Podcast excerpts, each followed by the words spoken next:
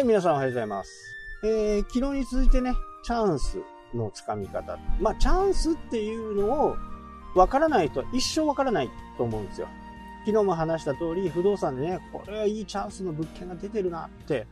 思ってても、気が止めない人、え気がつかない人、まあ、興味がない人にはね、チャンスがチャンスじゃないんですね。業界人からすると、すごいチャンスなんだけど、周りからするとね、全くチャンスじゃない。なので、そこにはね、いろんなことを、情報をね、えー自分の中でいろいろ張り巡らせておかないと、チャンスはつかめませんよっていう話ですよね。これね、非常にこう重要なことで、自分がチャンスかどうかっていうのは、まあ僕の場合はね、こう結構自分だけで判断しちゃいますけど、一番いいのは、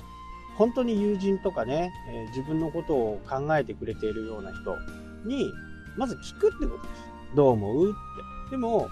大抵はね、新しいことをやろうとかすると、相手のことを思ってやめといた方がいいんじゃないって言うんですよ。これ大体大体そう。でも、やめとく、やめといていい理由は何何か教えて、教えてっていう。ここがね、結構重要で、大抵新しいことをやる、やったりなんかすると、みんなやっぱり腰が引けちゃうんですよね。まあ僕もそうです。うーん、これはって。まあ、それでね、あのいくつもチャンスを逃しています。ただ、そこに関しては、僕周りにも相談するんで、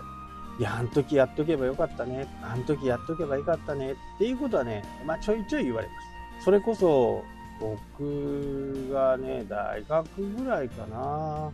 あの時ね、カラオケボックスが走りだったんですよ。で、カラオケボックスで、本当の昔ってボックスだったじゃないですか。なんかスーパーハウスみたいな。まあそこからね、どんどんとテナントに入ったり、大型店になって、その頃ってね、やっぱり1曲いくらとかですごい儲かったんですね。まあ、今はね、ダメですけどね。その時代時代によって儲かるものとか儲からないものとか、やっぱりね、鼻利くか利かないかっていうところが結構重要で、その鼻利く友達をどう自分の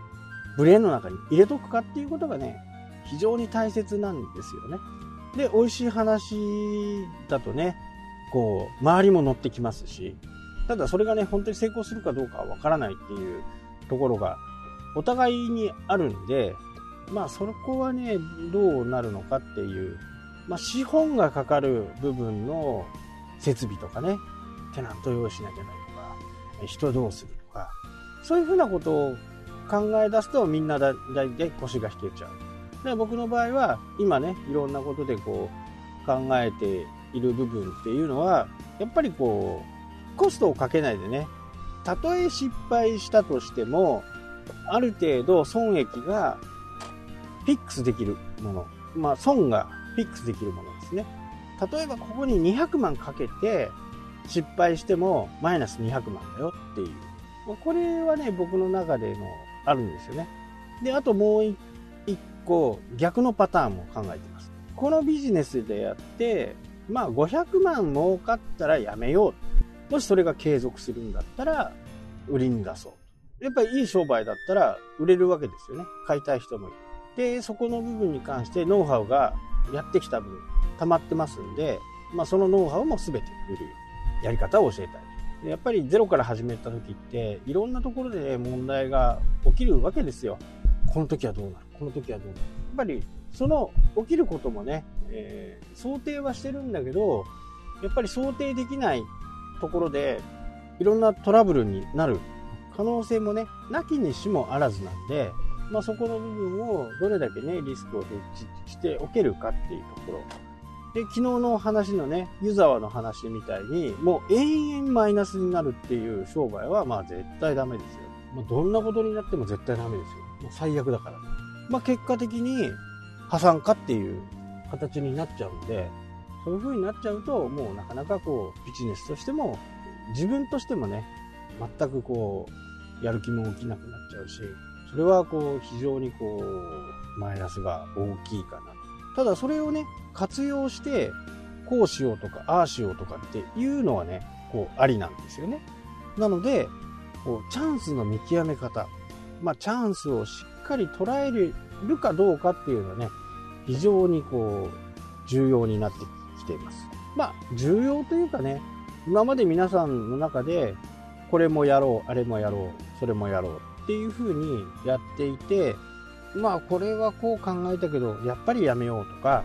3年間やったけど、やめようとか、これはね、あると思うんですよね。まあ、あって当然だし、ないとダメだと思うし、ただその時に、最終的に、えー、誰かにね、借金をして、借金を払わないまんま逃げちゃうとか、まあ、これがあるとね、もう商売人としてね、どうなの？思いますけど、ただね、悪いやつっていうかね、まあ、無頓着っていうかね、そういう人、踏み倒してね、借金踏み倒して、まだビジネスでやってる人って結構いるんですよ。特に不動産業界なんか、ね、結構いる。一番でかいのでね、80億ぐらい飛ばして、今はね、海外渡ってやってますね、不動産。僕も、僕も2000万ぐらい多分引っかかってるね。まあ僕は貸したわけじゃないんでね。僕はあの販売手数料みたいなものをもらえるものがもらえなかったっていう。でやっぱり賢い人はね、いろんなところでこう、生き延びていけてる。その代わり、人としてはまあ最低です。お金儲けに関してはスキルはあると。ただそれがいいのかっていう部分はあるとは思うんですけど、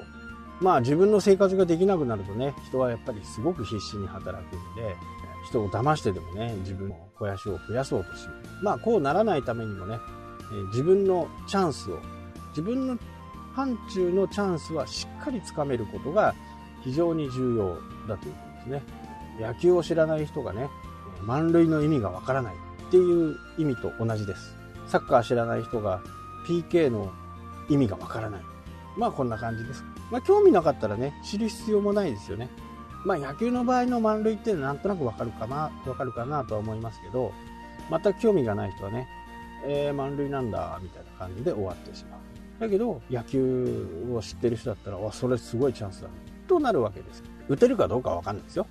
打てるかどうかわかんないけど、チャンスはチャンス。それをチャンスと思えるか思えないかで、非常に人生が大きく変わってくるという話でした。